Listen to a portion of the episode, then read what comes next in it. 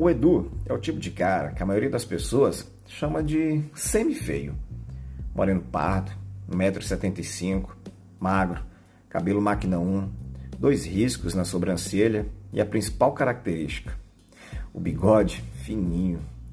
Outra marca registrada é o sorriso. Encanta e seduz.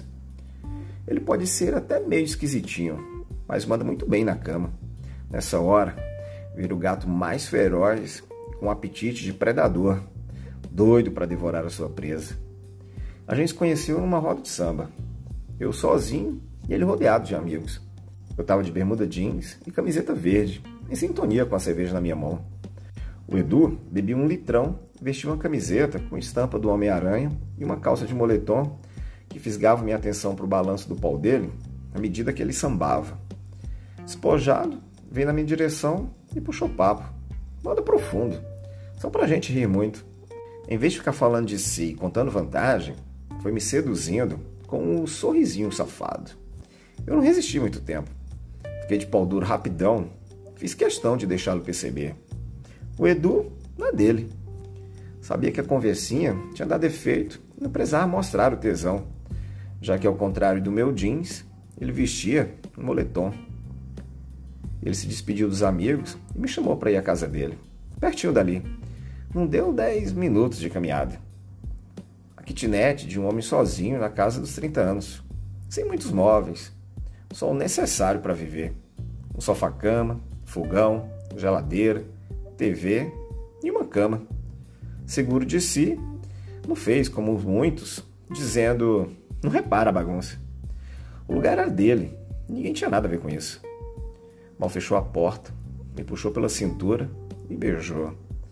No mesmo instante, sinto o pau dele crescer e ficar mais duro que pedra, quase rasgando o moletom. Ele tirou minha camiseta e começou a lamber meu corpo. A língua passeava pela minha nuca, orelhas, voltava para a boca. As mãos foram direto a palpar minha bunda.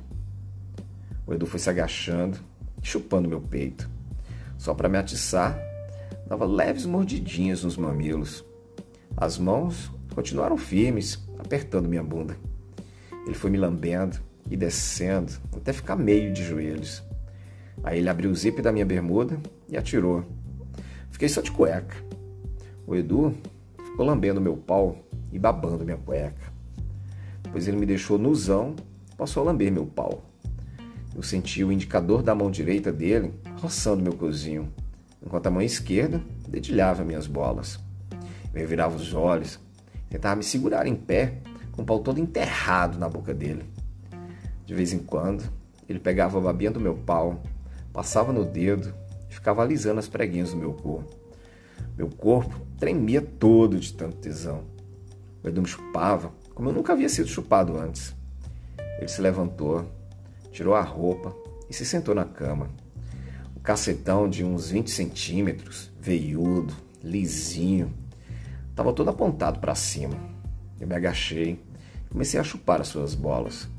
Enquanto isso, ficava esfregando o pau dele na minha cara. Depois fui engolindo cada centímetro até sentir a cabecinha atingir minha garganta. Me esforçava para não me engasgar. Aí o Edu ficou de pé, me colocou meio que de quatro, apoiado na cama.